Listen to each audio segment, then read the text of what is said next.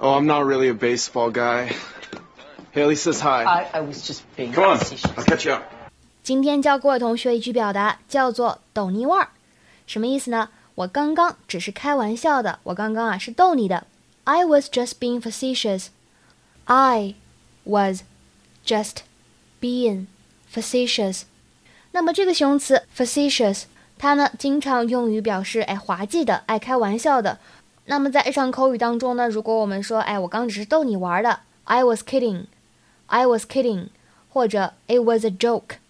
It was a joke，都可以表示类似的含义。